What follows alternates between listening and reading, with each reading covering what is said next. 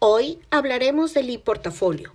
La evaluación es clave en las experiencias de aprendizaje. Por ello, el uso de herramientas en la evaluación y la retroalimentación es esencial para orientar las prácticas docentes que al apoyarse en la tecnología genera un valor añadido que se plasma en la denominada e-evaluación. El e-portafolio es un instrumento catalogado dentro de este rubro. Es usado para recopilar trabajos y reflexiones en los estudiantes, muestra evidencias reales del progreso de aprendizaje y posibilita el análisis y reflexión de sus niveles de logro. El portafolio digital ha evolucionado pues la web cuenta con plataformas fáciles de usar como Mahara, EduPortafolio, Blogger, WordPress, Evernote y Google Drive, que ofrecen plantillas para diseñarlo.